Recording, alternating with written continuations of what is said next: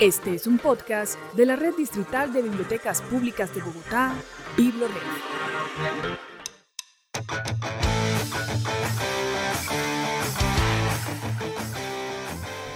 Un saludo muy especial para todos. Mi nombre es Diana Jaime, mediadora de la Biblioteca Pública del Deporte y me acompaña Andrés Barragán de la Biblioteca Pública Francisco José de Caldas de la Red Distrital de Bibliotecas Públicas de Bogotá y les doy la bienvenida a nuestro programa interbibliotecario Deportes en los Libros, un programa para conocer más de los relatos deportivos. Les queremos recordar que el propósito y carácter del uso del material durante esta sesión, incluido el uso de naturaleza comercial, responde a objetos educativos sin fines de lucro. Todo ello enmarcado en las excepciones al derecho de autor vigentes para Colombia.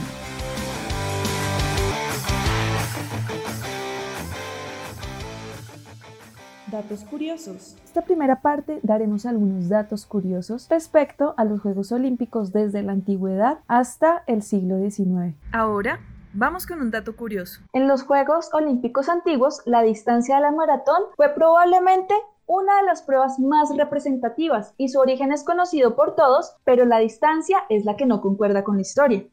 La distancia que tuvo que correr Filipides desde Maratón hasta Atenas fue de 40 kilómetros. En la edición de 1896 se fijó en 38 kilómetros, pero no fue hasta Londres de 1908 cuando se marcaron los 42.195 kilómetros. Ocho siglos después, para ser exacto, el 6 de abril de 1896 se celebraron los primeros Juegos Olímpicos modernos en el Estadio Panathinaiko, los cuales duraron dos semanas y fueron inaugurados por el rey Jorge I de Grecia. En estos primeros Juegos Olímpicos modernos participaron 245 deportistas, todos eran hombres y pertenecían a 15 países. Grecia dominó el medallero con 45 metales, Estados Unidos, Alemania, Francia, Reino Unido e Irlanda, Hungría, Dinamarca, Austria, Suiza, Australia, Chipre, Egipto, Italia, Suecia y Esmirna, que compitieron en nueve deportes, atletismo, ciclismo, esgrima, gimnasia,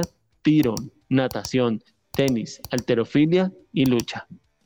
El héroe de la competición fue un pastor de 25 años, hijo del campesino de Marusi, llamado Spiridon Luis, ganador del maratón en 2 horas 55 minutos, una prueba para la que se había estado entrenando un año en el campo.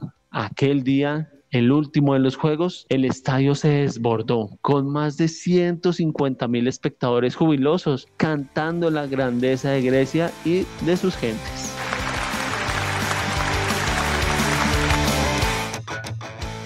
Recuerden que las bibliotecas ya están abiertas y los invitamos a consultar los siguientes libros que les vamos a recomendar. Bueno, este primer libro se llama De la antigua Grecia hasta la actualidad y lo pueden encontrar en la Biblioteca Pública del Deporte. Este texto nos da un recorrido histórico con datos curiosos desde la antigua Grecia hasta los Juegos Olímpicos de Londres en 2012. También nos da muestra cómo el barón de Coubertin, que nació en 1863 y falleció en 1837, promovió los deportes escolares antes de resucitar los Juegos Olímpicos. Yéndonos un poco más hacia atrás, podemos ver cómo estos Juegos fueron creados para honrar al dios griego Zeus, y este acontecimiento se convirtió en una gran atracción para los griegos que competían cada cuatro años en atletismo, lucha y carreras de caballos. También nos cuenta que los atletas corrían sin ropa. Y ahora me gustaría escuchar cuál es tu recomendado, Andrés. Bueno, te cuento que mi recomendado viene de la sala infantil de la Biblioteca Francisco José de Caldas y es La Olimpiada de los Animales, escrito por Enrique Páez y con ilustraciones de Alecos. Y pues para que conozcan un poco de este libro, es la celebración del cumpleaños 50 de Pancracio,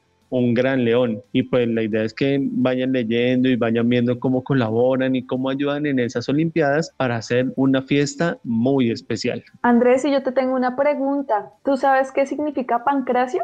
No, la verdad no, no. Bueno, pancracio te voy a contar, era un deporte que se practicó en la antigua Grecia y era un tipo de vale todo. Entonces, uno al oponente le podía pegar en las partes bajas, eh, uno le podía espichar los ojos. Imagínate todo eso que uno le podía hacer al oponente para ganar y pues la gente estaba con esa hambre de sangre, entonces por eso permitieron este tipo de juegos. Oye, ¿y se podrían mordiscos? También se mordían, imagínate el alcance que tenía ese deporte. Literal, era vale todo. Exacto, entonces los invitamos a que visiten la Biblioteca Pública del Deporte y la Biblioteca Francisco José de Caldas y busquen estos libros que les acabamos de recomendar.